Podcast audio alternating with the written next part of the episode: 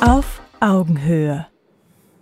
Liebe Community, herzlich willkommen zu diesem dritten Teil auf Augenhöhe, unsere Spezialausgabe Menschen 2020. Wir wollen euch äh, in diesen Sendungen die Menschen des Jahres 2020 vorstellen. Wir haben natürlich auch viele Menschen der Mainstream-Seite eingeladen. Die sind unserer Einladung leider nicht gefolgt. Ich habe das auch schon in den Sendungen davor erklärt, einfach um klarzumachen, es ist unser Anliegen, dass in Zukunft an diesem Tisch jeder mit uns sprechen darf. Weil äh, unsere Philosophie ist es, dass wir wieder miteinander sprechen und dass wir nicht übereinander sprechen. Meine Gäste dieser dritten Ausgabe von Menschen 2020 möchte ich jetzt äh, gerne vorstellen. Ich begrüße ganz herzlich Karl Hilz. Ja. Hallo Herr Hilz, Sie sind, Sie sind, ich habe es mir genau aufgeschrieben, ehemaliger Polizeihauptkommissar und Sie haben 43 Jahre bei der Polizei gearbeitet. Ja, und, und werden jetzt als ein Held der Polizei bezeichnet. Äh, von Bürgern, ja, von vielen Polizeibeamten aktuell nicht oder noch nicht. Lassen wir uns überraschen. Darüber werden wir, darüber werden wir heute sprechen. Dann begrüße ich ganz herzlich Samuel Eckert, äh, IT-Unternehmer aus der Schweiz. Schönen guten Abend. Willkommen, Herr Eckert. Äh, wir sehen uns auch zum ersten Mal hier in diesem Studio. Schön, dass Sie das möglich gemacht haben. Dankeschön. Dann begrüße ich ganz herzlich aus Griechenland äh, zugeschaltet und auch das ist heute Abend eine Premiere hier bei Fair Talk. Dr. Wolfgang Wodak. Hallo, Herr Dr. Wodak. Ich hoffe, die Leitung steht. Ja, schön genannt. Manchmal stottert es ein bisschen, aber ich höre Sie gut. Ja, wissen Sie, das Schöne ist, eigentlich sind wir mit Fair Talk angetreten, weil wir gesagt haben, wir wollen den Anteil an Zoom-Interviews reduzieren. Aber wir freuen uns natürlich ganz besonders, dass Sie heute Zeit haben. Und es war leider anders nicht möglich, so gern wir Sie hier heute Abend auch im Studio gehabt hätten. Also schön, dass Sie dabei sind. Willkommen. Ja, Hallo. Und ich begrüße äh, last but not least äh, Ralf Ludwig, Rechtsanwalt aus äh, Leipzig und Gründer der Klagepaten. Hallo. Herzlich willkommen hier Herzlich. am Tisch. Ja, danke schön. Auch mit Ihnen heute eine Premiere hier. Genau, genau, ist auch eine Premiere. Ich war auch noch nie hier. Eine Frage, ähm, die ich äh, den anderen Gästen der beiden Sendungen davor auch gestellt habe und die ich an Sie alle richten möchte. Und ich fange mit Herrn Dr. Wodak an. Herr Dr. Wodak, heute vor einem Jahr, was haben Sie da gemacht?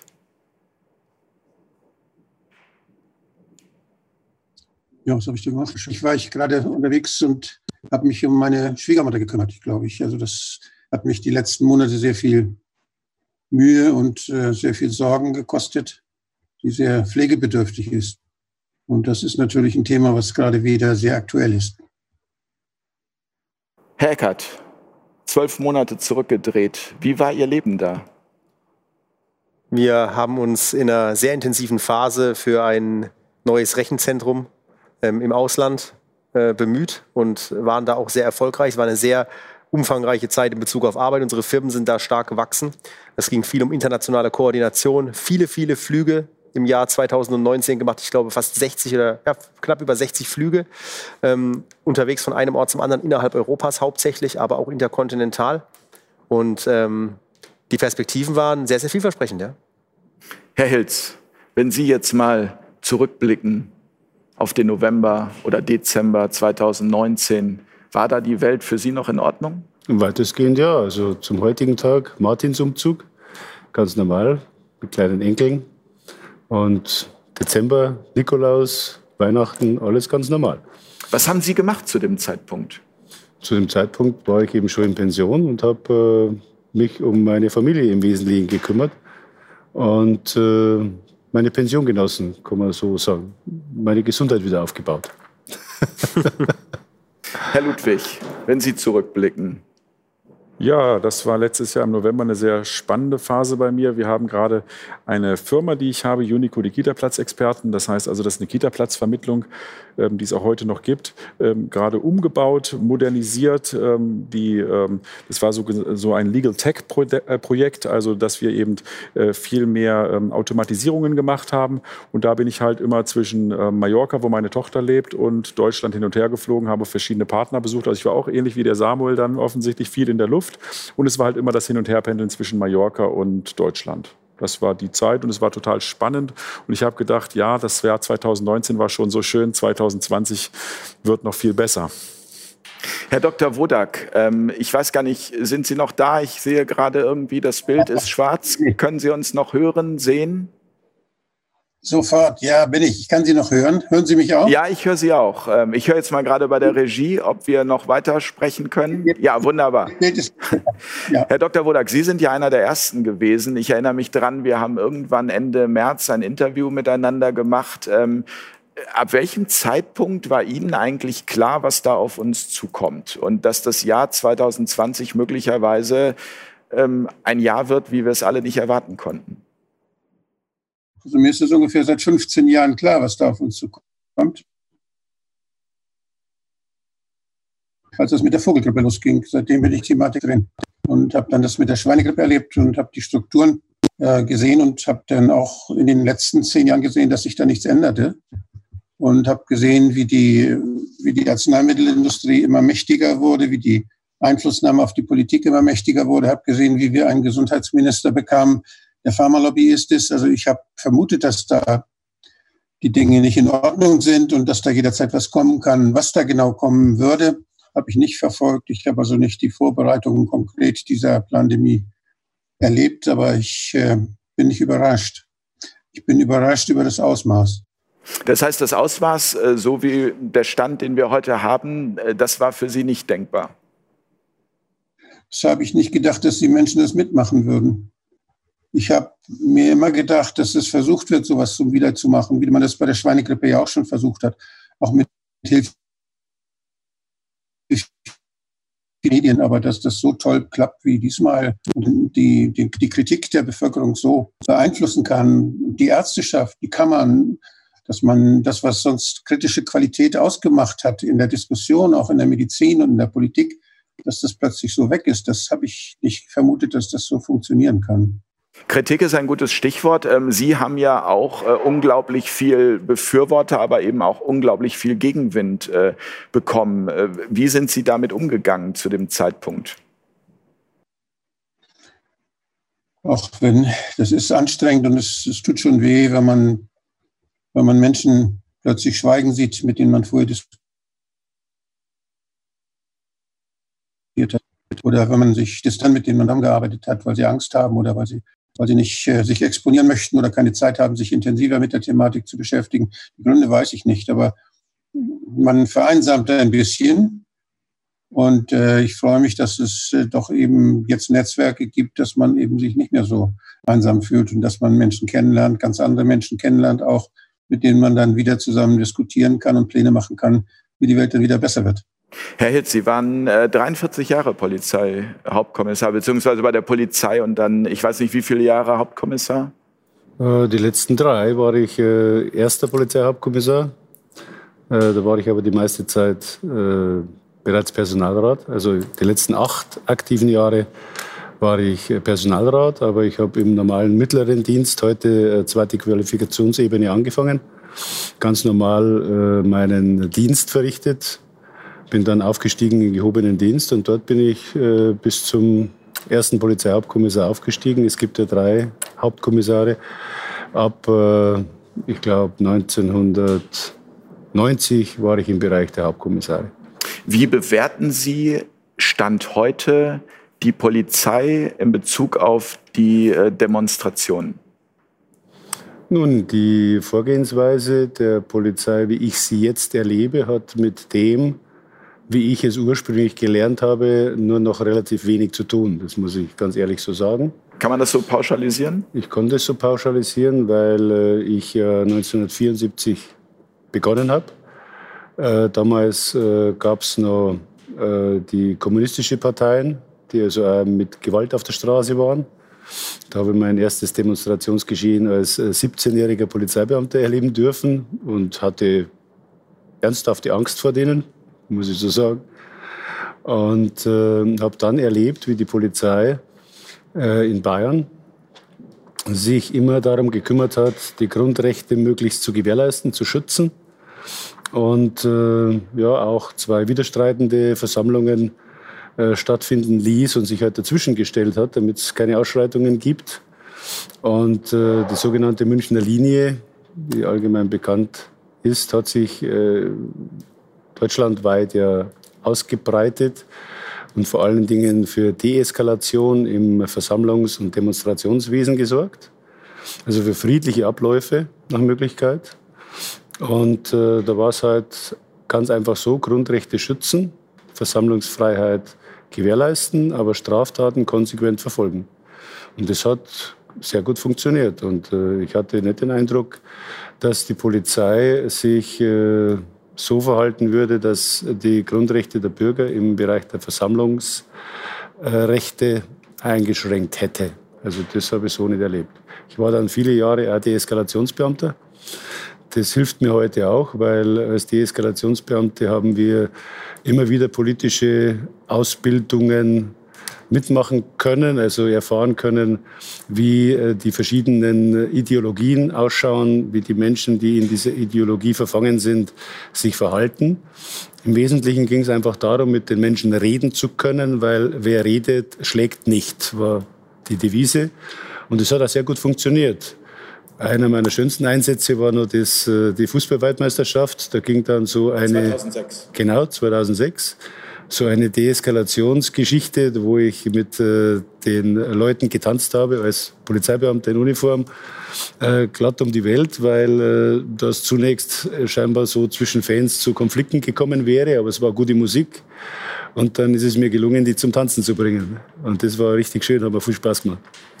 Herr Ludwig, ähm, ich sehe Sie immer in vielen Videos, wo Sie mit äh, Polizeibeamten diskutieren, beziehungsweise den Polizeibeamten das äh, Grundgesetz erklären. Ähm, hätten Sie, Sie sind Jurist, Sie sind Anwalt, ähm, hätten Sie das für möglich äh, gehalten, dass wir mal an diesen Punkt kommen würden? Also war das schon abzusehen? Das ist gar nicht so überraschend und ist auch gar nicht so neu. Also ähm, meine Erfahrung, ich habe auch früher schon Versammlungen begleitet, ist, ähm, dass die Polizei normalerweise eine Linie hat und von dieser Linie selten abweicht. Ähm, was auffälliger ist, ist, dass halt die, die Eingriffsschwelle niederschwelliger ist. Das heißt also, die Polizei greift viel, viel schneller ein und viel, viel härter. Das kenne ich nicht von früher. Also früher war es dann immer noch möglich, dass man zumindest sagt, also es gibt so bestimmte Codes, die man quasi sagt, dass man sagt, okay, ähm, dass man die Polizei zum Beispiel fragt, was können wir machen? Ähm, was, was, was sind Möglichkeiten, die wir jetzt hier gemeinsam miteinander machen können? Was schlagen Sie mir vor? Ähm, wie können wir im, im Sinne des Verhältnismäßigkeitsprinzips jetzt hier gemeinsam eine Lösung finden? Das heißt also, wenn man der Polizei äh, früher die Möglichkeit gegeben hat, Vorschläge zu machen, wie man deeskalieren kann. Dann kamen wahrscheinlich genau die Kollegen von Herrn Hilz oder Herr Hilz selber und haben dann Vorschläge gemacht und hat man die miteinander erörtert. Und wenn man die dann als Versammlungsleiter oder als Anwalt der Versammlungsleiter äh, umgesetzt hat, dann war eigentlich auch alles gut. Hier habe ich jetzt das, was, was hier jetzt etwas anders ist, ist, dass wenig auf dieses Verhältnismäßigkeitsprinzip geachtet wird und eigentlich stufenweise eskaliert wird. Das heißt, es wird erst gesagt, okay, haltet Abstände, dann sorgen wir dafür, dass Abstände gehalten werden und dann heißt es, ihr müsst Masken Masken tragen. Dann sagen wir durch, tragt Masken, äh, weil ansonsten die Versammlung aufgelöst wird. Und dann heißt es, es werden nicht genügend Masken getragen. Ähm, das heißt also, es wird immer eine weitere Eskalationsstufe gefunden. Und wenn wir dann mit den Masken durch sind, dann kommt als nächstes, ja, ähm, aber jetzt sind die Abstände wieder nicht da. Das heißt also, ähm, es ist nicht im, im Sinne einer kooperativen Lösung mehr möglich, sondern es ist einfach nur noch eine Eskalationsstrategie, deren Ziel scheinbar ist, die Versammlung als solche zu verhindern. Und das ist neu. Aber dass mit Polizisten letztlich, was ich auch nachvollziehen kann, mit Polizisten auf einer Demonstration jetzt nicht viel äh, ausdiskutiert werden kann über, über ähm, tiefe grundrechtliche Fragen, äh, das erwartet, glaube ich, auch keiner. Herr Eckert, ähm, Sie sind erfolgreicher IT-Unternehmer. Eigentlich könnten Sie, obwohl Sie jetzt recht jung sind, wie alt sind Sie? Ich weiß jetzt gar ich nicht. Ich bin 39. 39, da darf man das noch fragen. ähm, Sie könnten eigentlich ganz entspannt äh, leben und Sie könnten sich dafür sor darum sorgen, dass Ihr Unternehmen immer weiter wächst. Und trotzdem erlebe ich Sie im Moment komplett mit der Corona-Infotour überall auf jeder Demonstration mit unglaublich, äh, ich sag mal auch Mut. Also ich, ich, ich stelle mir das jetzt gerade vor, wenn man da, wenn man da steht und dann sind plötzlich irgendwie, man ist umkesselt von 30 Polizeibeamten. Das, das macht ja was mit einem. Ähm, dazu gibt es dann auch noch die Kritik. Also ich habe, als ich mich hier auf Sie vorbereitet habe, mal so ein bisschen im Internet recherchiert. Da war vielen so Vokabeln wie Sie sind ein Missionar der Desinformation. Äh, warum geben Sie sich das? die Frage hat man, hat meine Frau mir neulich auch mal gestellt. Nein. ähm, es ist so, ähm, ich persönlich habe eigentlich, und da bin ich sehr überrascht auf das, was der Wolfgang gerade gesagt hat, dass er schon so lange mit genau diesem Szenario rechnet. Ähm, mein Vater ist selber HNO-Arzt, mein Pflegevater. Und ähm, ich wusste, dass wir generell in der in der Virologie beziehungsweise in der Medizin ein grundlegendes Problem haben. Jetzt ist die Sache die, ich bin, habe fünf kleinere Geschwister und ich war schon immer jemand, der dem ums Reden nie schwer ging, ja. Und es war irgendwann ein Punkt, ich hatte eigentlich vor, und das war auch noch eine Sache Ende des letzten Jahres, ich hatte eigentlich vor, einen YouTube-Kanal zu starten, wo es darum ging, Menschen so ein bisschen ähm, ins Unternehmertum zu führen. Wie kann man sein Leben verwirklichen? Wie kann man glücklich leben? Was braucht es denn überhaupt zum Leben und glücklich zu sein? Was sind die Werte, nach denen der Mensch strebt? All diese Dinge wollte ich tun. Und dann ging im, ähm, im Januar und Februar dann diese ganze Geschichte los. Und irgendwann im März, als ich mich dann intensiver mit dieser Sache beschäftigt hatte, ähm, kam der Punkt, wo ich gesagt habe, okay, ich kann jetzt meinen Mund nicht mehr halten. Ich muss jetzt den Menschen erklären, was hier eigentlich passiert. Und dann habe ich am 29.03. mein erstes YouTube-Video hochgeladen. Das hieß Italien in Not. Da ging es dann um diese ganzen Dinge. Ich habe da damals sehr viel ähm, auch Wolfgang geschaut, Wolfgang Wodak, ähm, auf der Webseite geforscht, habe mich beschäftigt mit den Dingen, die da passiert sind. Und dann kommt man von A nach B nach C. Ja. Auf einmal war es dann eben so, dass die Menschen angefangen haben, mir zuzuhören. Das heißt, meine Resonanz ging nach oben. Und dann ist es eben so, dass man sich irgendwann an einem Punkt die Frage stellen muss, weil man merkt, ähm, was jetzt gerade passiert. Wie weit will ich diese Sache durchziehen? Weil irgendwann ist dieser Punkt erreicht, an dem man merkt, dass es um alles oder nichts geht. Das hört sich für jemanden, der nicht in der Situation ist, in der wir alle hier sind, hört sich das nicht realistisch an. Und der auch eine andere Sicht auf die Dinge hat und genau. eine andere Wahrnehmung der Dinge. Richtig, genau. Eben aus dem Grund, ähm, weil man in diesem Land offensichtlich, wenn man eine andere Meinung hat, mittlerweile mit ernsthaften Konsequenzen rechnen muss, die alle Bereiche des Lebens betreffen. Und ähm, es war dann eben so, dass ich irgendwann, und ich bin ja auch ein gläubiger Mensch, ähm, ich hatte diese Rede in Darmstadt und da bin ich, ähm, das war meine erste Rede in Darmstadt damals, und da hat eine äh, von GDTV, die Jungs haben darunter geschrieben, ähm, als Slogan für diese, für diese Rede, die Wahrheit ist unsere Pflicht. Ja. Und das war für mich einer der schönsten Titel, weil er eigentlich genau das in einem Satz ähm, wiedergibt, äh, was mich eigentlich antreibt. Ich bin der Überzeugung, dass die Wahrheit unsere Pflicht ist.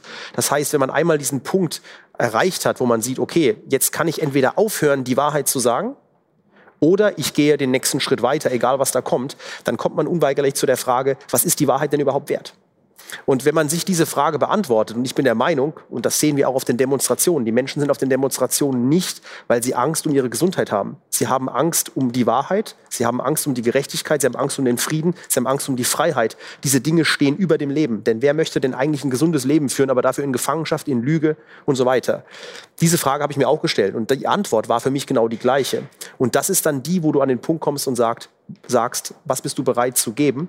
Und für mich ist die Antwort mittlerweile, ich werde nicht mehr aufhören. Ich kann auch gar nicht mehr. Nicht, weil ich gezwungen werde, sondern weil ich glaube, dass diese Werte an erster Stelle stehen, die das Leben lebenswert machen. Und in, dieser, in diesem Sinne möchte ich meine Pflicht, und da bin ich als gläubiger Christ auch so, dass ich sage, meine Pflicht vor Gott erfüllen, dass ich Menschen Hoffnung gebe, dass ich Menschen zur Wahrheit führe, dass ich Menschen zum, zur Selbstverantwortung, zur Eigenverantwortung führe. Und ähm, diesen Weg gehe ich seither. Und für mich muss ich ehrlich sagen, ähm, ist es ein sehr befreiender Weg und es ist ein sehr schöner Weg, weil er auch einen selbst kontinuierlich und unweigerlich auf die Probe stellt, ob ich auch das lebe, was ich glaube, ob ich das tue, was ich glaube. Ganz kurzes Beispiel. Ich hatte den, wir hatten ja neulich, ähm, das ist schon ein bisschen her, ähm, diesen Vorfall, als wir an, aufgehalten wurden auf unserer Corona-Tour. Und ähm, das war Mecklenburg-Vorpommern. Das war in Mecklenburg-Vorpommern korrekt. Und da gab es ja diesen ähm, Polizei, äh, ersten Polizeihauptkommissar mit äh, das ist ja vom Grad her im Endeffekt das, was der Karl gewesen ist. Und er hatte uns ja damals aufgehalten. Und ähm, viele Menschen haben sehr erbost reagiert auf diesen Mann. Und ich war am Anfang auch dazu angehalten, nachdem das das erste Mal ich das gelesen habe in den Medien. Und habe dann kurz in meiner Gruppe eine Nachricht gepostet und habe gesagt, dieser Mann sagt, dass Grundrechte nur für Leute in Mecklenburg-Vorpommern gelten. Und dann habe ich, kurz nachdem ich das gepostet habe, hat meine Frau mir geschrieben, hat gesagt, glaubst du, dass das eine Antwort wäre, die jemand, der für Liebe, für Freiheit und für Meinungsfreiheit steht, posten würde. Und ich habe kurz nachgedacht und ich habe gesagt, nein, es ist sie nicht. Und ich habe den Post gelöscht und ich habe mir gedacht, was würde ich eigentlich als Christ, was wäre die richtige Antwort als Christ? Und dann habe ich einen Post gesetzt und habe gesagt, sehr geehrter Herr Rusch, ich reiche Ihnen hiermit die Hand, wenn Sie möchten, weil ich möchte, dass Sie die Möglichkeit haben, dass Sie zur Vernunft kommen, dass Sie nachdenken, was Sie getan haben. Ähm, ich bin bereit, Ihnen zu vergeben und ich wünsche Ihnen alles gut. Ich werde für Sie beten, Ihr Samuel Eckert. Und das war eine Resonanz danach, war überwältigend. Und ich glaube, das ist ein Zeichen dafür, dass wir aufhören müssen, von diesem Auge-um-Auge-Prinzip von dem abzukommen, ja, und sondern dass wir hinkommen müssen zu einem Punkt, wo wir sagen, wir stehen ein für das, was Recht ist, wir stehen ein für das, was wahr ist, für das, was Frieden ist, für das, was Liebe ist, und wir gehen diesen Weg bis zum Schluss, egal was es kostet. Herr Dr. Wodak, äh, das, was Herr Eckert gerade sagt, ist das, ist das für Sie eine Lösung? Also müssen quasi äh, die, ich nenne es jetzt mal Parteien, die gespaltenen Parteien, äh, mehr aufeinander zugehen? Also müssen tatsächlich die Menschen wieder mehr an einen Tisch kommen? Muss ein Jens Spahn endlich dafür bereit sein, auch mit Ihnen zu sprechen? Würde das quasi eine Wende bringen? Also als jemand, der sich immer an wissenschaftlichen Methoden orientiert hat. Ich bin ja selber kein forschender Wissenschaftler, sondern bin einer, der immer auf die Wissenschaft geachtet hat, damit eine richtige Entscheidung als Arzt fällt. Das ist meine, meine Position durchgehend. Und deshalb weiß ich, dass wenn jemand sagt, äh, ich habe die Wahrheit, dass das einmal ein Problem ist, weil, weil es die Wahrheit, die einmal die Wahrheit war, manchmal dann nach einiger Zeit nicht mehr die Wahrheit ist. Also Wahrheit ist etwas, worauf sich Menschen einigen können. Und dann ist es für sie so. Aber wenn ja unterschiedliche Wahrheiten da sind, die, und alle Seiten sind überzeugt, sie haben sie, dann äh, ist da, kann es Krieg geben oder es kann ein Gespräch geben und man kann versuchen, was zu finden, was man gemeinsam als Wahrheit akzeptiert. Und das ist das, was ich gewohnt bin eigentlich auch in der Wissenschaft. Und auch in der Politik ist es ja so, dass die Oppositionsparteien und die Regierungsparteien miteinander um, um Wahrheiten streiten und dass es die unterschiedlichen Interessen gibt und dass man eigentlich in der Demokratie dann, dann gut ist als, als Regierender und als, als Politiker, wenn man es schafft, zu Kompromissen zu kommen mit den Parteien, wo dann hinterher alle sagen, okay, damit sind wir klar, damit können wir weiterleben. Und das ist das, was zurzeit nicht passiert. Zurzeit haben wir, ein, haben wir etwas, wo bestimmte Argumente gar nicht erst ausgesprochen werden dürfen, wo Menschen beschimpft werden, ausgegrenzt werden, wenn sie das, was sie für richtig empfinden, sagen. Und das ist eine Kultur, die, die ist für mich unerträglich. Die hat mit Wissenschaft auch nichts zu tun. Da ist gar kein Raum mehr für wissenschaftliche Diskussionen, sondern da geht es eben um Macht und um Geld und um Dinge, die mit Wissenschaft nichts zu tun haben. Und es sind keine Entscheidungsgrundlagen, die man benutzen kann, um für das Wohl der Bevölkerung sich einzusetzen. Haben Sie ähm, Angst? Nein, Angst richtig habe ich nicht. Nee, ich mache mir Sorgen, ja. Herr Hilz, haben Sie Angst, wenn Sie morgens aufwachen? Haben Sie manchmal das Gefühl, ich bin hier in einem, in einem Albtraum gefangen, aus dem ich raus möchte? Oder können Sie vielleicht sogar auch eine Chance hinter Corona sehen? Ja, das sehe ich schon. Also ich habe äh, einerseits schon Angst, aber um die Zeit, die meine Kinder und meine Enkel noch äh, leben werden, die sollen ja auch ein gutes Leben haben. Bei mir ist es im Wesentlichen durch und ich hatte ein gutes Leben, das muss ich so sagen. Und ich denke, wir kommen aus der Corona-Zeit hinten besser raus, als wir vorne reingeschlittert sind.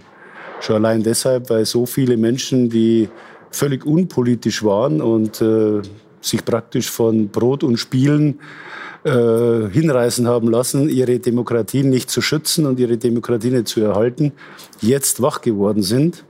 Und ich bin mir sicher, die werden sich auf Dauer weder die Freiheit nehmen lassen, noch die freie Entscheidung, wann sie irgendwo sich wo anstecken oder eben nicht. Und sie werden sich ein würdevolles Sterben genauso wenig nehmen lassen auf Dauer, wie sie sich ein würdevolles Leben nehmen lassen. Und momentan äh, wird ja das würdevolle Leben unterbunden. Und äh, es wird eine Art Gesundheitsdiktatur errichtet, die es wohl äh, in der Menschheitsgeschichte noch nie gegeben hat. Und äh, wohin das führen kann, hat die Menschheit schon gesehen. Ich äh, konnte Verbindungen herstellen, die mich schon äh, erschüttern und die mir große Sorgen machen. Und da habe ich natürlich um die Zukunft meiner Kinder und Enkel Angst, das muss ich sagen. Aber das treibt mich dann dazu an, zu sehen, wie kommt man da wieder raus.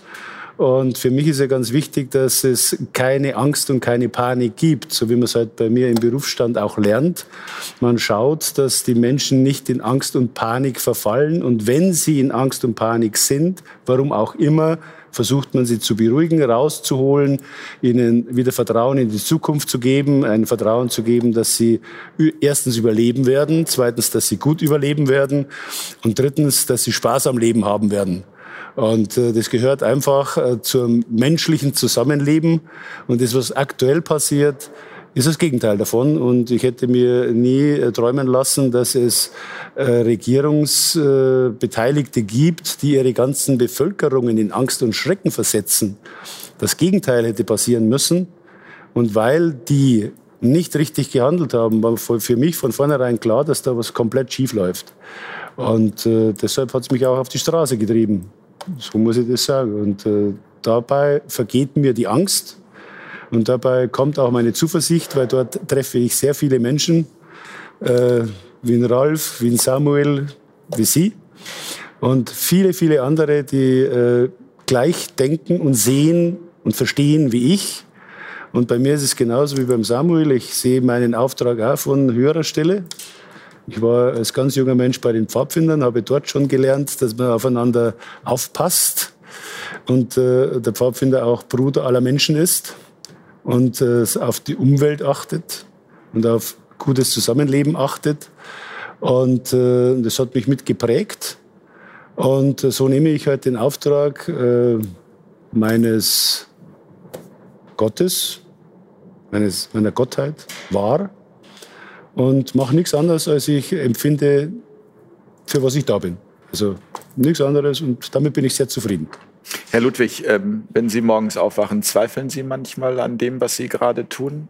Gibt es so Momente, wo Sie vielleicht auch verzweifeln und sagen, hat eh alles keinen Sinn? Na, das da steht ein übermächtiges System, gegen das ich Nein. grundsätzlich machtlos bin. Nein, also ich, ich, ich zweifle, ich zweifle ständig. Das ist auch meine Herangehensweise normalerweise. Also ich bin immer jemand, der sagt, ähm, ich, ich äh, gebe eine These oder eine Hypothese und ich möchte sie widerlegt haben.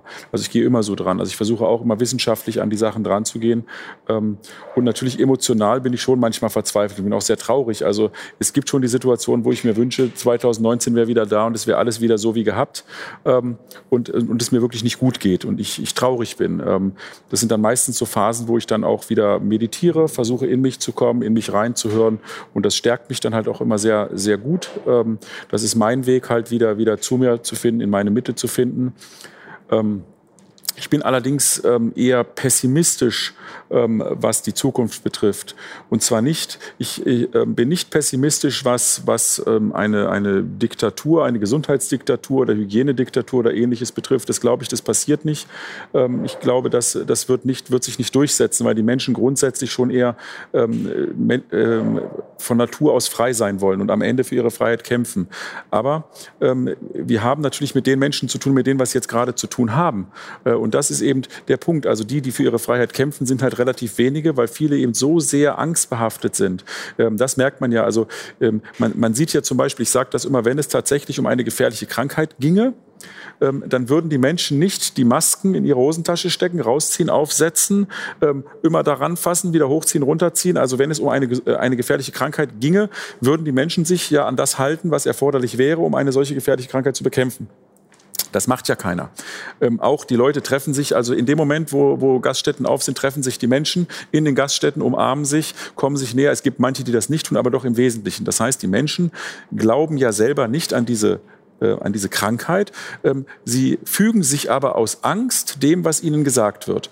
Und das ist meine große Sorge, dass, dass, die, äh, dass zum einen jetzt gerade eine ganz, ganz große Traumatisierung, ich habe gehofft, dass 70 äh, Jahre nach Ende des Krieges ähm, die Traumatisierung oder 75 Jahre danach im Prinzip ja schon die, Traumatisierung endlich überwunden ist, wir ähm, in eine quasi neue Art der Gesellschaft kommen können. Und jetzt wird quasi das, was aufgebaut wurde, in 75 Jahren wieder kaputt gemacht. Jetzt wird wieder retraumatisiert. Und es sind ja die Menschen, die mitmachen. Also was mir Angst macht, ist nicht die Regierung. Was mir Angst macht, ähm, sind nicht die Politiker.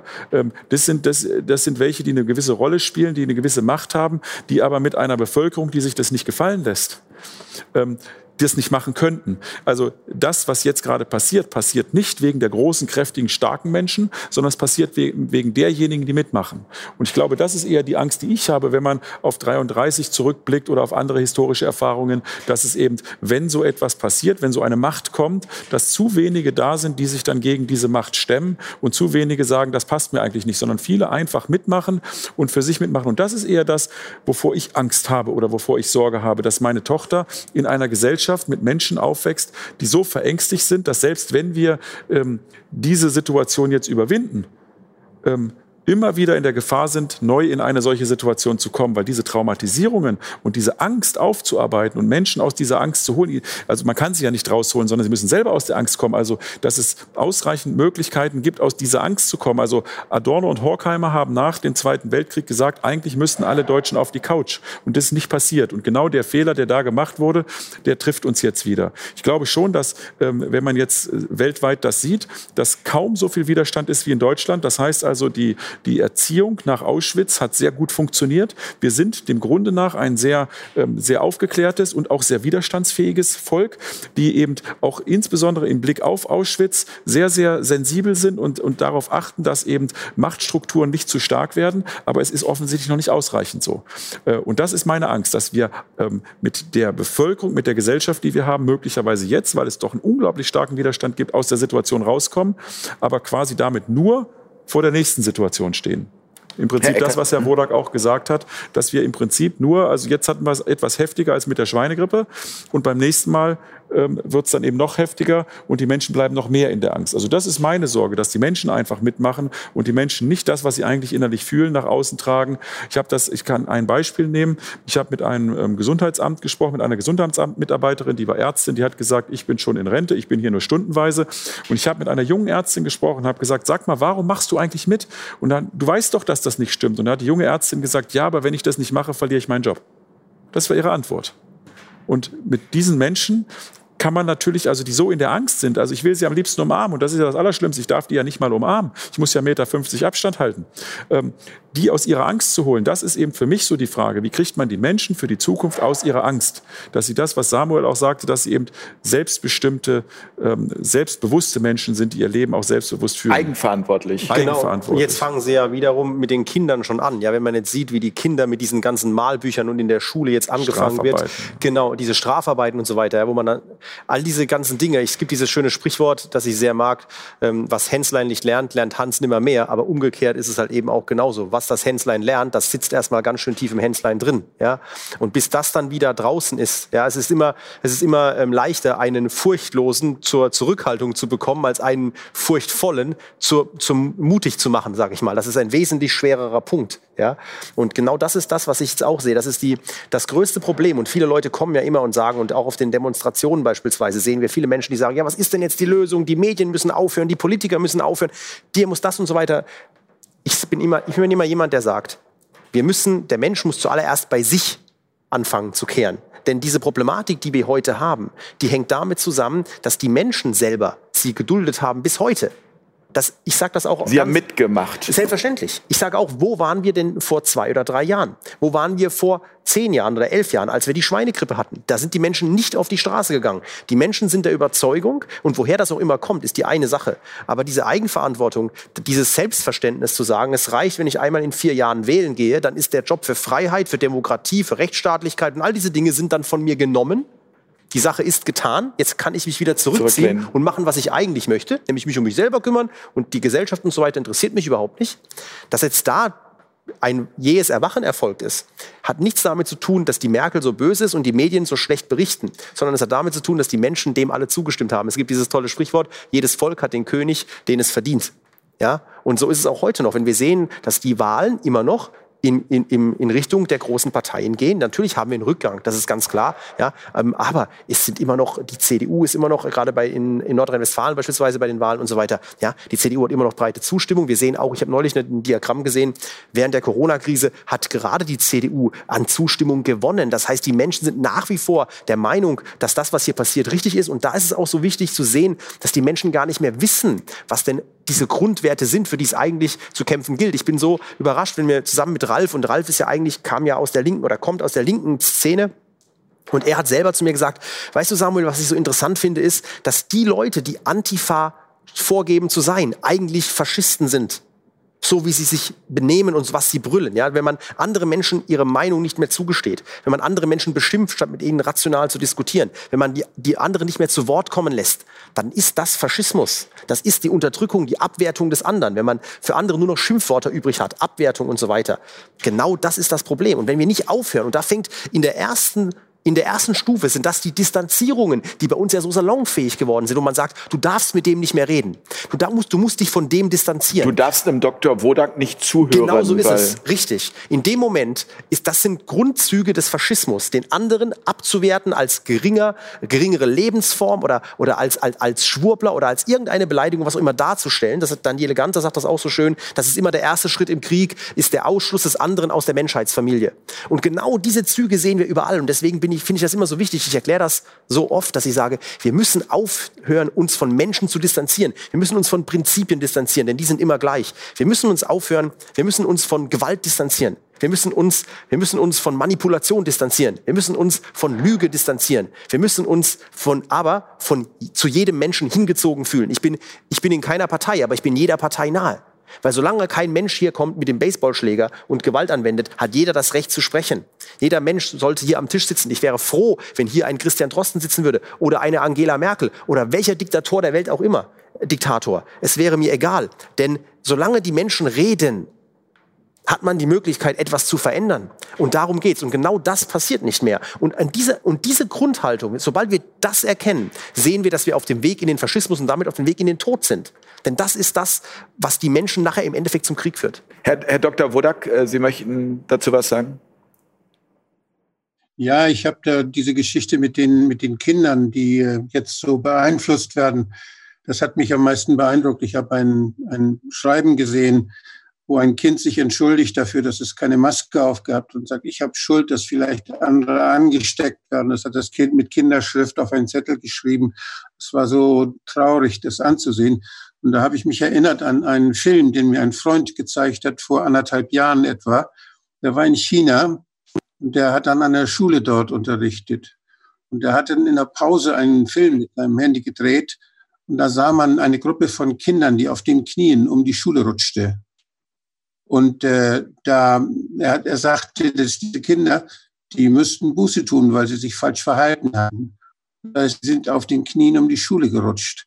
Und da dachte ich an diese Kinder in China, als ich diesen Zettel las. Was haben wir mit unseren Kindern gemacht schon? Was ist, was wird da mit den Kindern gemacht? Was lassen die Lehrer zu?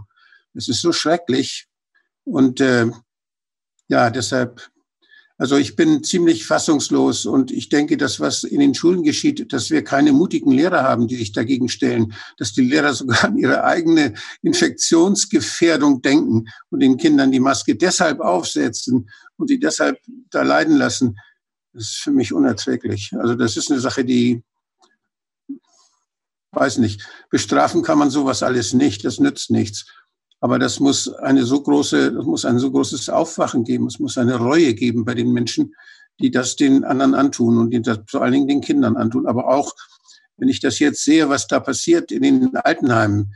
Wir haben jetzt das Lockdown. Wir haben jetzt neue Regelungen, wo es dazu, wo es dazu kommt, dass in den Altenheimen zuerst untersucht wird. Das heißt, es werden Menschen gefunden, bei denen dieser nichtssagende PCR-Test positiv ist. Und dann werden diese Menschen entfernt aus den Altenheimen, die Pflegekräfte. Und dann werden die, alle, die mit ihnen Kontakt hatten, dürfen nicht mehr zur Arbeit kommen. Das heißt, was wir hier erzeugen durch diese Quarantäneregelung, das ist ein zweites Bergamo. Das heißt, es ist eine Unterversorgung, die sowieso schon schlimm ist in den Heimen. Erzeugen wir eine Unterversorgung, die Menschen umbringen wird. Es werden Opfer da sein. Es werden aber Opfer sein dieser Regelung. Es werden keine Corona-Opfer sein. Auch wenn man bei den Toten nachher die PCR-Tests macht und möglicherweise dann da wieder was findet, was nichtssagend ist. Man bringt die Leute um, weil sie nicht bewegt werden. Man bringt die Leute um, weil sie nicht genug zu trinken kriegen, weil sie nicht genug Zuwendung kriegen, weil sie depressiv werden, weil sie still, weil sie ruhig gestellt werden mit Pillen, damit sie nachts schlafen, damit sie nicht rufen nach ihren Angehörigen. Was da passiert, ist so ein Elend. Und ich höre das aus Heimen, ich kriege Zuschriften. Und es gibt ja Heime, die haben sich, wo die Heimleiter schon aufgestanden sind und haben gesagt, das machen wir nicht mit, wir schicken unsere Leute nicht nach Haus. Und wenn sie zehnmal einen positiven PCR-Test haben, die brauchen wir hier. Sonst sterben unsere Heiminsassen, weil wir nicht genug Pflegekräfte haben. Das können wir nicht verantworten. Und das denke ich, diese Art zu denken, dass man, dass man sich einsetzt für die Verantwortung, die man gegenüber anderen Menschen hat und sich nicht da wegschicken lässt wegen eines PCR-Tests die halte ich für sehr, sehr, ja, die halte ich für vorbildlich, halte ich für richtig. Herr Hilz, ähm, ich frage das jetzt einen ehemaligen äh, Polizisten. Brauchen wir äh, mehr zivilen Ungehorsam? Hm, zivilen Ungehorsam würde ich das jetzt nicht nennen. Man braucht also mehr äh, Mut, so zu leben, wie man gerne lebt. Man muss mehr äh, die Angst überwinden, die einen zu übermannen droht, und zwar jeder. Und äh, es ist also auch so, wie vorher der Ralf gesagt hat, äh, die Menschen, die also hier in ihrer Angst verfangen sind, Entschuldigung, gehen ja auf die Leute los, die keine Angst haben. Und äh, das spaltet die Gesellschaft schon ziemlich heftig. Und dann gibt's halt einen Peitscher, sogar politisch Verantwortliche wie den äh, bayerischen Innenminister, der dann äh, sagt, Menschen, die keine Masken tragen, dürfen aus öffentlichen Verkehrsmitteln geworfen werden. Das habe ich auch gelesen, das hat er wirklich gesagt. Das ja. hat er wirklich gesagt, in einem Radiosender ganz persönlich. Das ist äh, Volksverhetzung aus meiner Sicht. Das ist eine schwere Straftat, die er begeht. Und äh, er schafft Unfrieden in der Bevölkerung. Das ist keine Aufgabe eines Innenministers. Das ist auch äh, keinem Menschen erlaubt zu sagen, wenn einer äh, behindert ist, wird er nicht mehr, befördert und dergleichen mehr. Der macht nichts anderes. Früher hätte er vielleicht Rollstuhlfahrer rausschmeißen müssen, dann hätte man ihn sofort abgesetzt. Das ist im Endeffekt Karl. Weißt du, das finde ich so interessant. Das ist im Endeffekt genau das Gleiche. Wir haben jetzt bis auf ein paar Wochen das Jubiläum 500 Jahre Martin Luther in, in, beim Reichstag zu Worms. Und damals ja. hat man gesagt, das ist einer, den kannst du umbringen, der ist vogelfrei, da kriegst du keine Strafe für. Da manche, manche Menschen machen die Verbindung da nicht. Aber ob du jemanden einfach so aus der Bahn werfen darfst, weil es jemand sagt, oder ob du ihn am Ende umbringen kannst, ist vom Prinzip her genau das Gleiche. Es ist nur eine gesteigerte Form des gleichen Prinzips. Und das erkennen die Menschen nicht. Und du wirst Stück für Stück abgekocht. Ja, und wirst immer unsensibler für diese Themen. Und irgendwann ist es okay, wenn man den schlägt und danach dem Schlagen ist okay, wenn du ihn verletzt. Ja? Und dieses Stück, allein diesen Punkt zu sagen, wenn jemand etwas, wenn jemand die Maske nicht aufhat, ist es okay, dass du ihn, ich meine, wir haben diese Szenen ja schon gesehen, wo Menschen in ja. der Bahn verdroschen worden sind und die anderen bleiben alle sitzen und es passiert gar nichts und man fühlt sich sogar, der, der das tut, fühlt sich im Recht. Der wird sogar so behandelt, als ob er im Recht sei. So ist es. Und das ist ja ganz fatal. Ja. Es wird Herr, Herr Ludwig, ja, ich, ich, sehe Herrn Ludwig schlucken. Ja, ich, ich würde, ich, ich, ich sehe die Problematik dennoch woanders.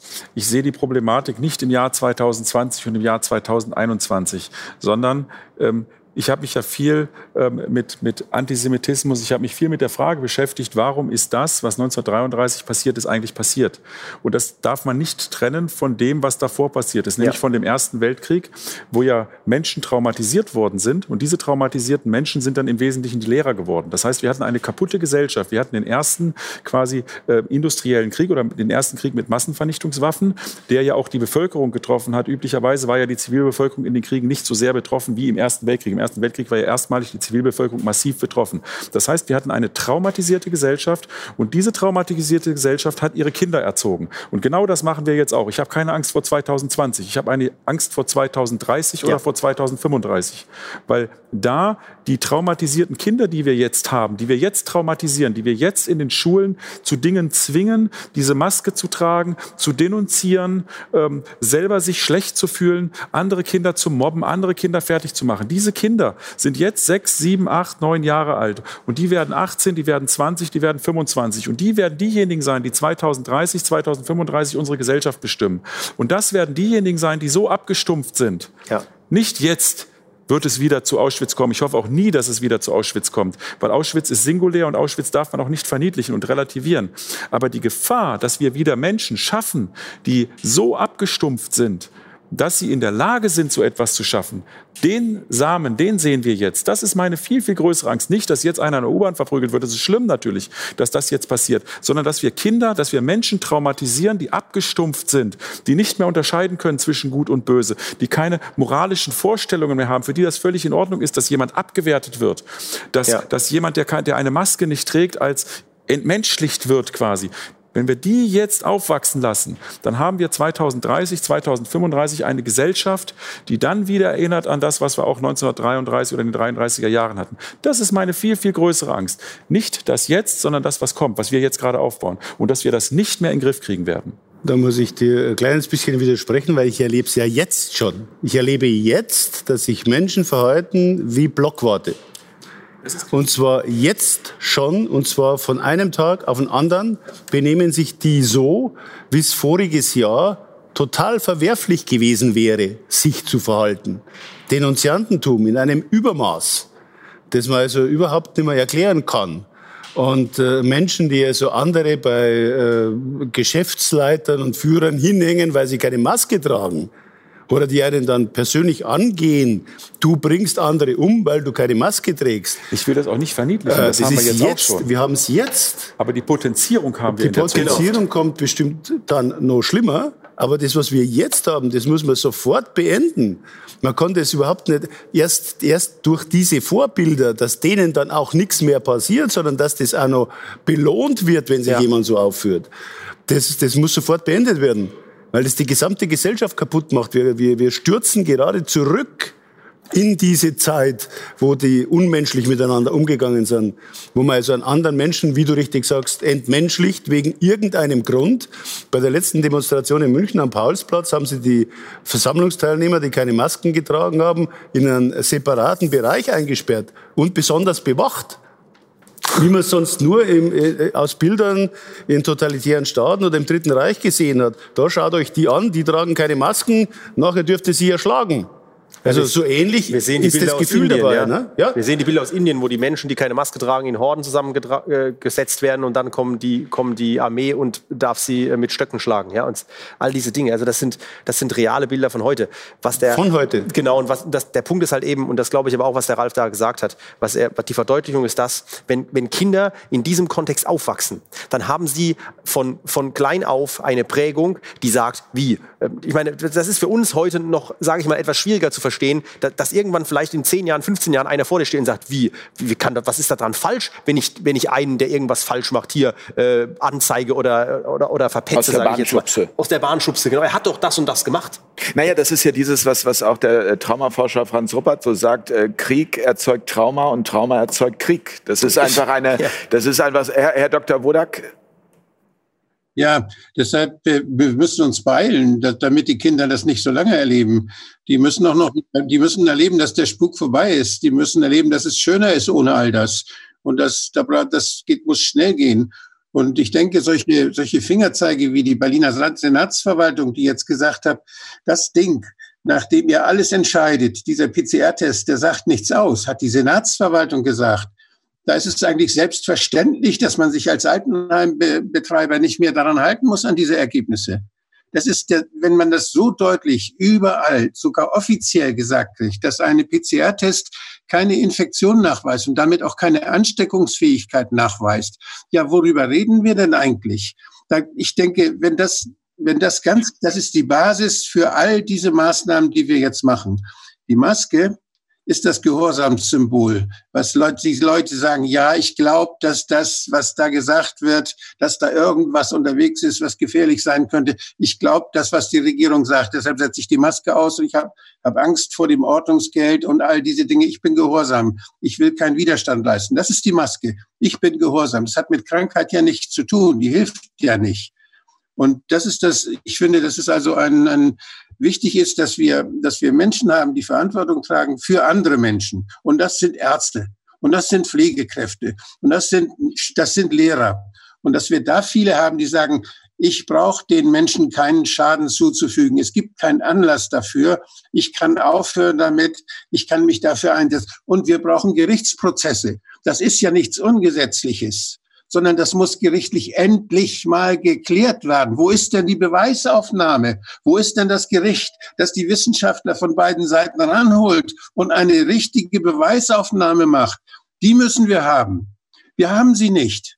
Wir haben keine großen Prozesse, wo, wo Wissenschaftler dann gefragt werden, wo sie kommen, wo das dokumentiert wird.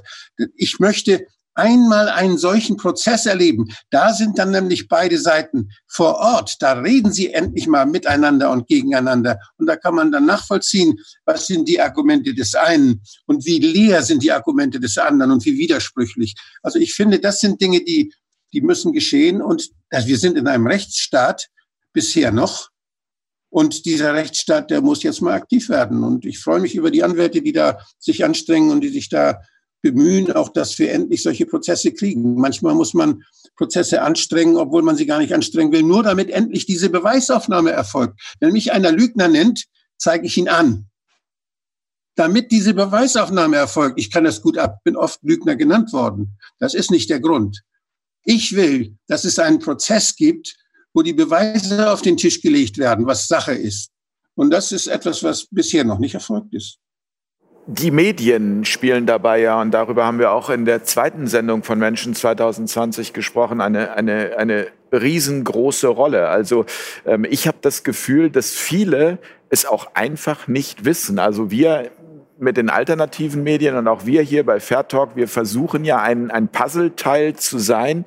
Ähm, und jetzt ist aber meine Frage, wie erreichen wir die Medien, dass wir wieder am Ende kommt es wieder genau darauf hinaus, miteinander sprechen. Also wie, wie schaffen wir das, Herr Eckert, dass wir wieder erkennen, dass wir beide Menschen sind, auch wenn wir unterschiedlicher Meinung sind?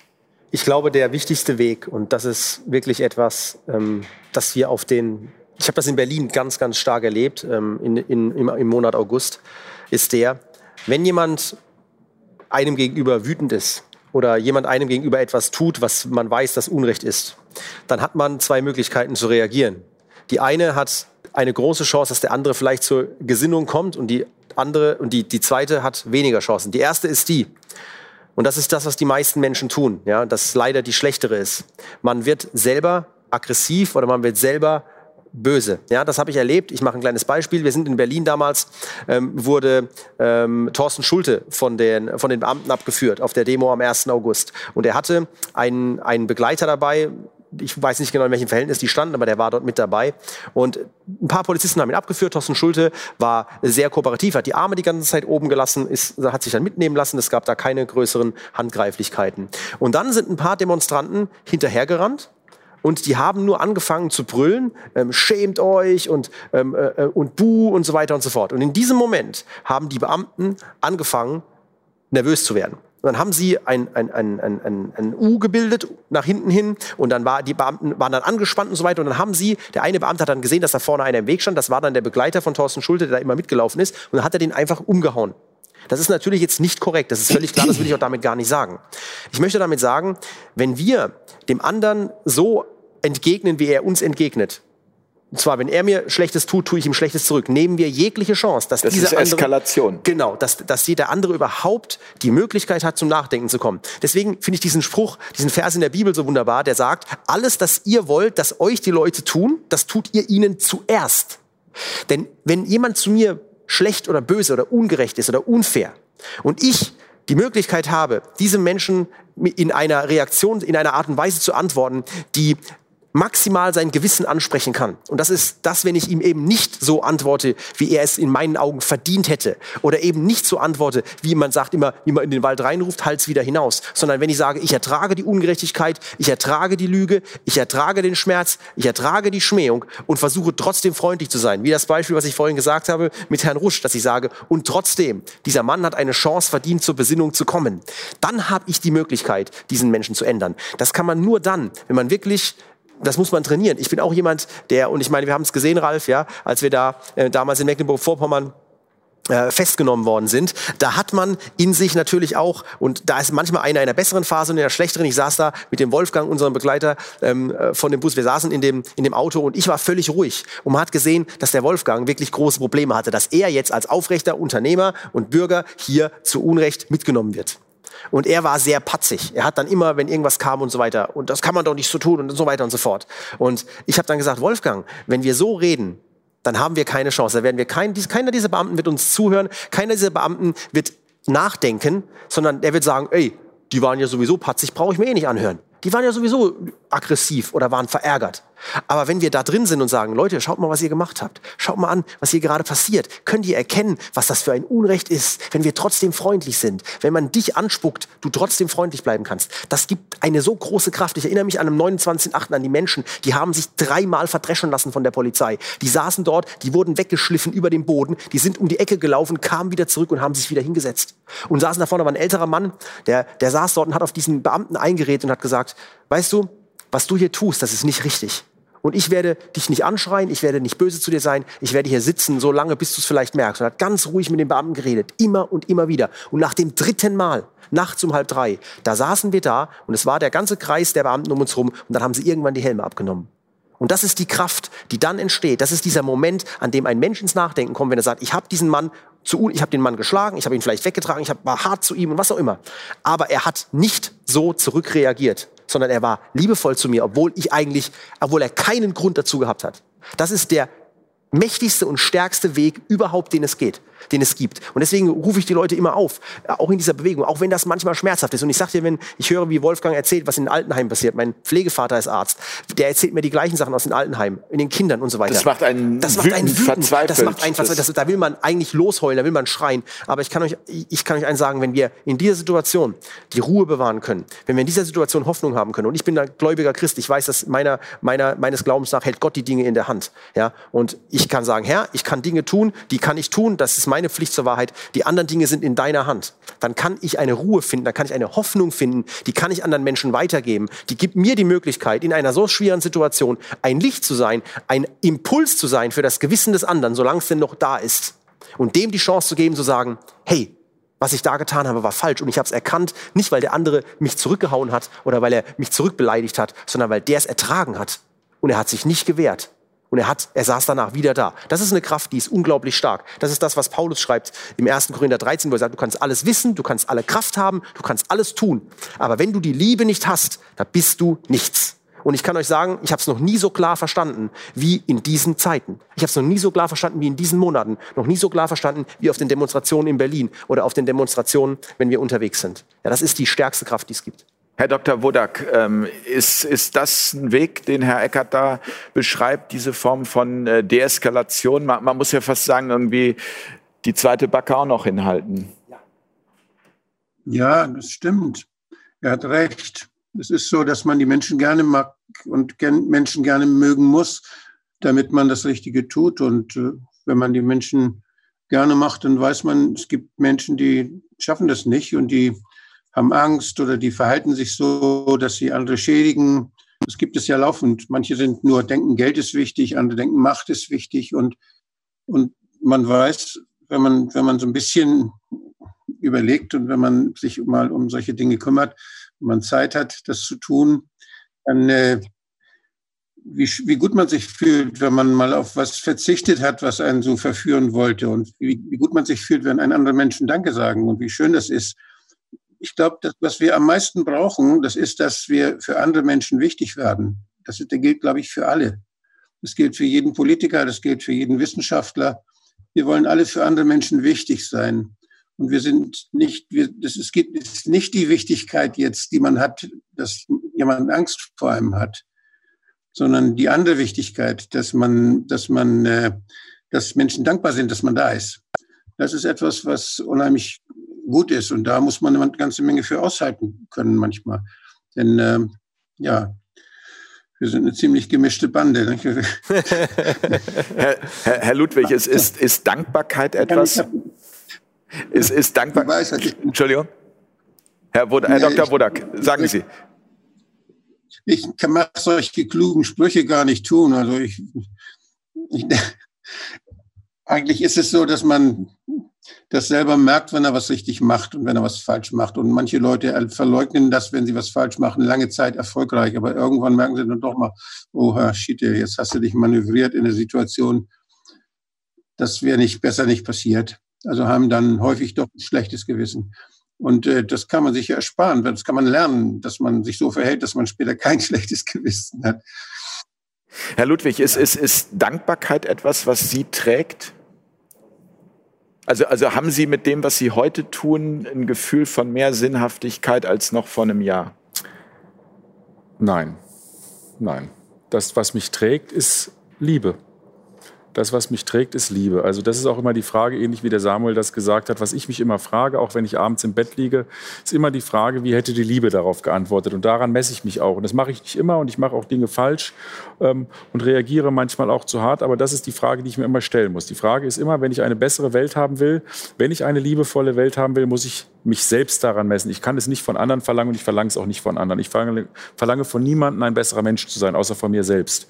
Und das heißt, ich frage mich immer wieder, ähm, das ist die entscheidende Frage für mich, wie würde die Liebe darauf reagieren?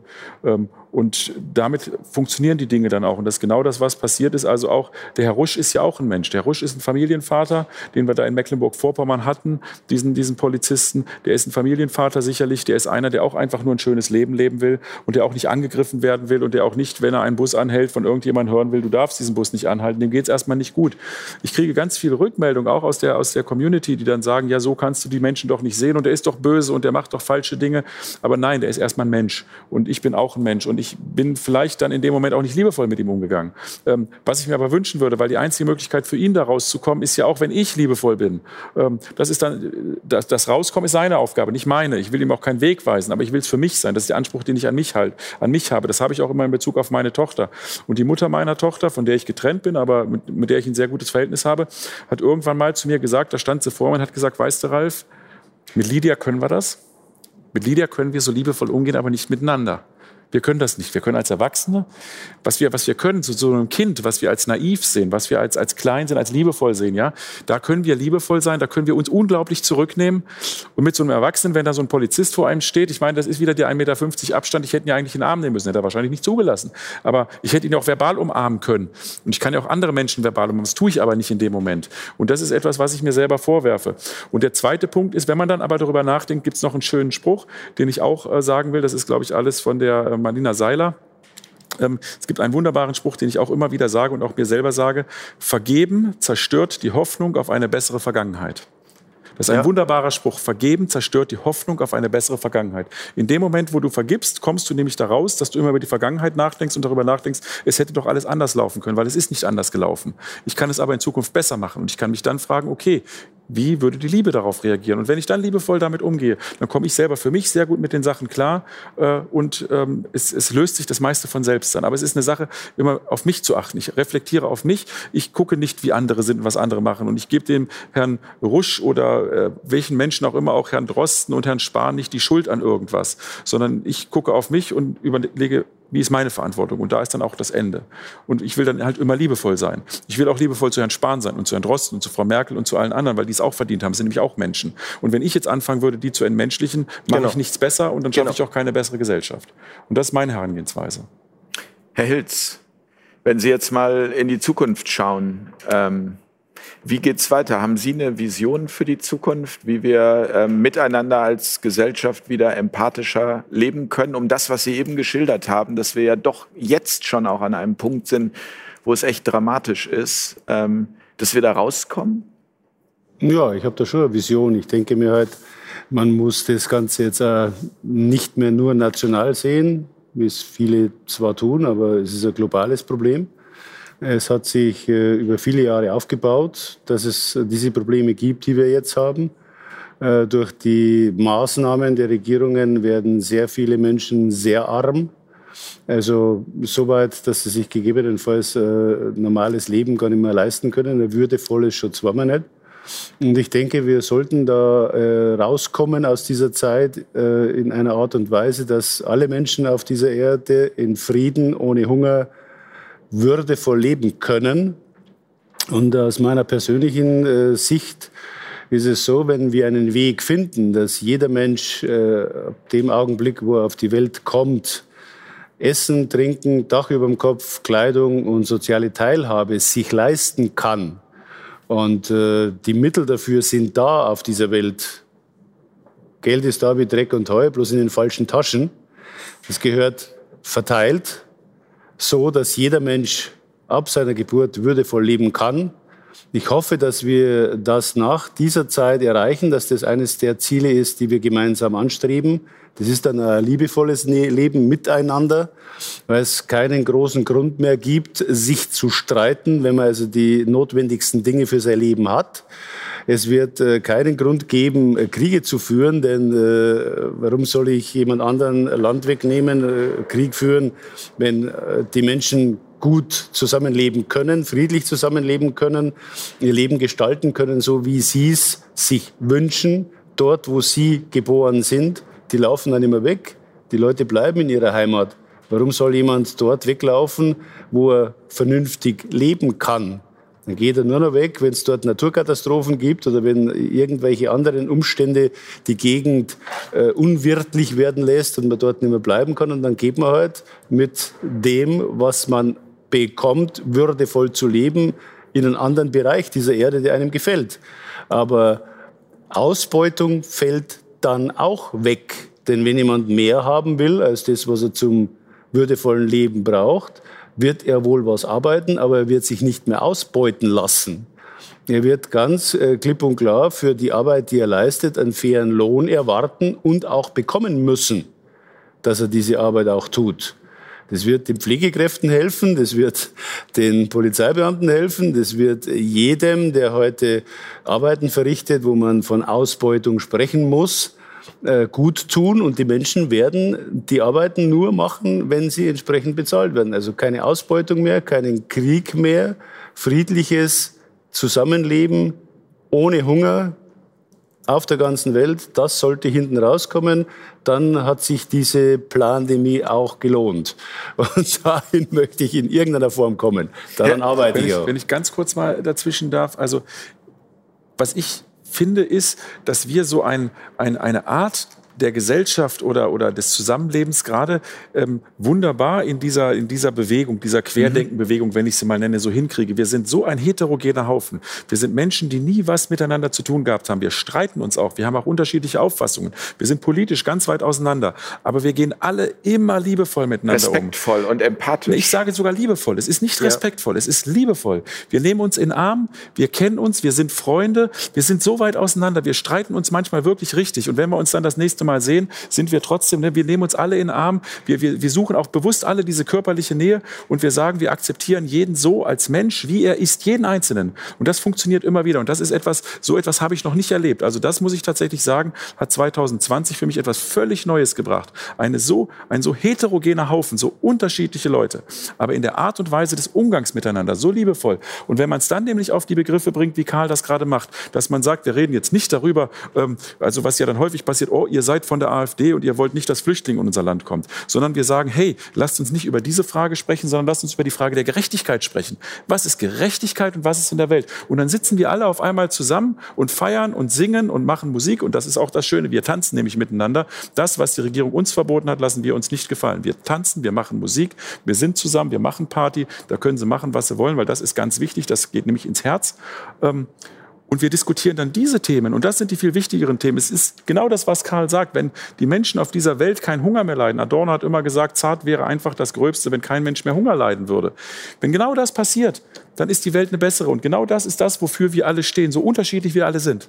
Und das ist das, was es so phänomenal macht. Herr Dr. Wodak, dazu müssen wir uns die Ursachen angucken. Ähm, sind wir dazu schon bereit aus Ihrer Sicht? Ich sehe die vielen Ursachen, die da mitspielen, nicht alle, übersehe ich nicht alle. Und ähm, ich traue mich auch nicht vorherzusagen. Ich weiß, das, was ich eben gehört habe, das lässt mein Herz mitschwingen und das ist etwas, was sich, was sich wahrscheinlich viele wünschen. Und äh, diese, diese intellektuellen Exkursionen, die wir machen, die ja davon abhängen, wen wir kennenlernen, wer uns was erzählt, die sind ja sehr unterschiedlich. Und wenn ich in einem Milieu aufwachse, welches eben bestimmte Werte und Ideologien hat oder bestimmten Hass hat auf bestimmte Menschen und das dann die Kinder weitergibt. Das ist ja eine Last für diese Menschen, die sie dann, wenn sie neuen Menschen begegnen, mitbringen. Und äh, wenn man dann so in solchen Parteien aufeinanderstößt, unterschiedliche Religionen, unterschiedliche politische Anschauungen, Wertvorstellungen aufeinander prallt und was findet, was trotzdem wo man merkt, oh, das sind ja auch Menschen, die haben ja die gleichen Gefühle wie ich und eigentlich die gleichen Grundbedürfnisse, so ist das eine tolle Basis, dass man den Rest dann auch irgendwann verarbeiten kann. Und darauf hoffe ich sehr. Samuel Eckert, Jetzt wäre ich schon fast beim Du gewesen. das machen wir nach der Sendung, okay. Herr Eckert, Sie haben das Schlusswort heute.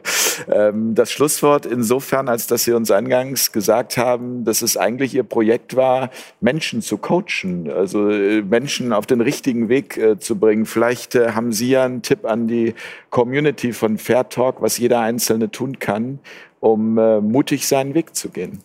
Also ich finde, das Allerwichtigste ist in dieser Hinsicht zu erkennen, dass jeder Mensch Fähigkeiten hat und dass jeder Mensch die Möglichkeit hat, etwas zu erreichen. Ja, die viele Menschen trauen sich selber gar nicht mehr, irgendwas zu starten, weil sie von Anfang an sagen, ich kann das nicht schaffen, ich kriege das nicht hin, ich bin dafür nicht gemacht oder irgendeine andere Entschuldigung.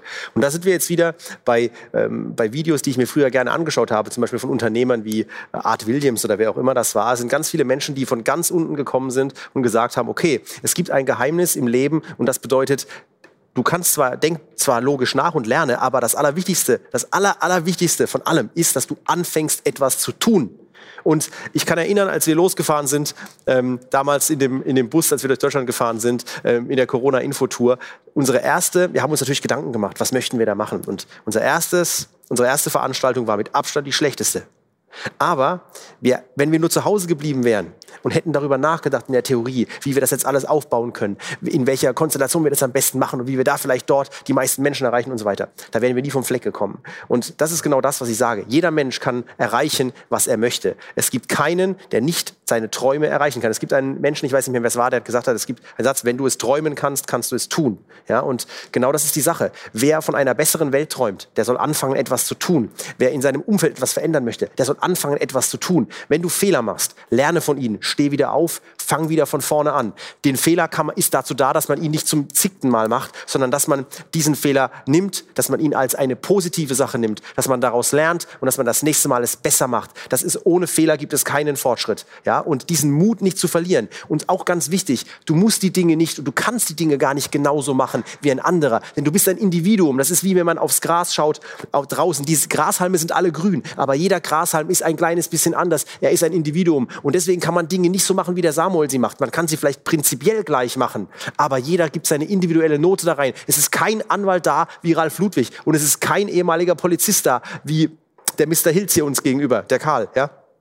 Und jeder von uns hat, sein hat seine Individualität. Aber genau die macht es so wichtig, dass jeder von uns in, seine, in seiner Art und Weise nach vorne geht. Und jeder kann das erreichen. Und wenn wir eine Gesellschaft haben, die genau darauf aufbaut, deswegen bin ich auch sicher, dass viele in, in den Medien so viel star starke Kritik an den Youngsters ausgeübt wird, an den jungen Leuten, die bei uns in, der Gruppe da sind. Weil diese jungen Leute lernen, dass sie am Anfang, dass sie erst einmal was tun müssen, wenn sie was verändern wollen. Das sind junge Leute von, im Alter zwischen 10 und, und, und 17, 18 Jahren. Die lernen, dass sie was tun müssen, wenn sie was verändern wollen. Die lernen, dass, wenn Fehler passieren, man etwas Neues machen muss, versuchen muss, darum rumzukommen, dass sich nicht entmutigen zu lassen, wieder nach vorne zu gehen.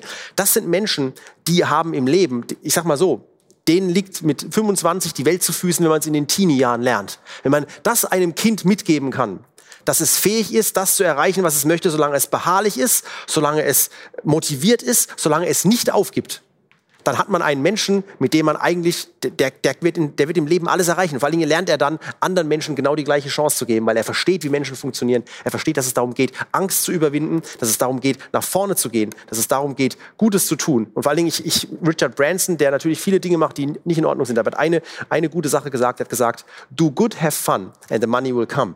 Ja? Das heißt, tue Gutes, habe Spaß dabei. Geld ist die Konsequenz. Strebe nicht nach Geld. Wer nach Geld strebt, wird mit dem Geld untergehen. Strebe danach, dich selbst zu verwirklichen. Strebe danach, in dieser Welt etwas zum Positiven zu verändern. Und habe keine Angst davor, groß zu träumen. Der große Traum ist die Voraussetzung, Großes zu erreichen. Und wenn du den nicht hast, dann wirst du es nicht schaffen. Ich finde das ein tolles Schlusswort. Ja, finde ich ja. Super. Ich möchte mich ganz herzlich bei dieser äh, Runde bedanken und ich möchte es mit einem Zitat von, das wird Voltaire zugeschrieben, der gesagt haben soll, du wirst hassen, was ich zu sagen habe, aber ich werde mein Leben dafür geben, dass du es sagen darfst. Und ich denke, das ist das, äh, was wir uns alle hier auch vom Fair Talk Team fürs kommende Jahr wünschen. Ich äh, wünsche mir, dass wir 2021 wieder an diesem Tisch sitzen und dass sich doch der ein oder andere dafür geöffnet hat, auch von der anderen Seite, die dann keine andere Seite mehr ist, weil wir dann hier gemeinsam miteinander sprechen. Ich bedanke mich ganz, ganz herzlich bei Herrn Dr. Wodak. Herr Dr. Wodak, danke, dass Sie sich die Zeit genommen haben. Vielen Dank fürs Gespräch. Ich danke ganz herzlich Karl Hilz. Schön, Dankeschön. dass Sie War bei mir eine- uns sind. War mir eine Ehre. Danke. Ebenso. Ich bedanke mich von Herzen bei Ralf Ludwig. Dankeschön. Vielen Dank. Danke. Und äh, ebenso bei Samuel Eckert, Vielen mit Dank. dem ich jetzt gleich aufs Du anstoßen werde. Dankeschön. Also, in diesem Sinne, gute Nacht, vielen Dank. Wir brauchen hier an dieser Stelle immer wieder eure Unterstützung, denn es ist ganz, ganz wichtig, von euch diese Unterstützung zu bekommen, damit wir auch weiterhin solche Sendungen wie diese machen können, um quasi dazu beizutragen, dass man sich da draußen wunderbar eine eigene Meinung bilden kann. In diesem Sinne, alles Gute, Dankeschön. Schönen Abend. Ebenfalls. gute Nacht. Gute Nacht. Danke. Auf Augenhöhe.